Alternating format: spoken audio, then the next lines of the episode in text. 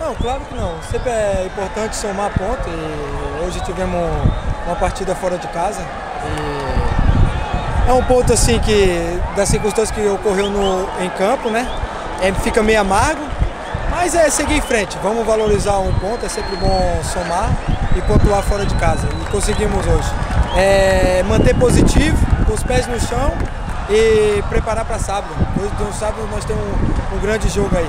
Com certeza, o elenco é bem preparado, é bem capacitado, está todo mundo no dia a dia trabalhando e se entregando para chegar no dia que tiver oportunidade, fazer o que foi feito hoje, trabalhar bastante, dependendo da, da, da dificuldade do campo, é, do adversário pressionando muito, mas é isso aí.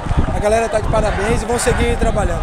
Com certeza, muito importante. Somos, temos, vamos estar tá com o apoio da nossa torcida, temos que estar tá preparado e, e, ir com tudo, jogar como se fosse a final, um jogo do acesso. Vai ser um jogo muito importante para nós. Contamos com o apoio de toda a torcida lá. Muito feliz por estrear pelo Cruzeiro, muito feliz mesmo. Primeiro tempo, um jogo muito pegado, a gente conseguiu abrir o placar. O segundo tempo pesou um pouco na perna, eu confesso. A gente meio que desligou ali na hora que a gente pediu pênalti, tomamos um gol de empate.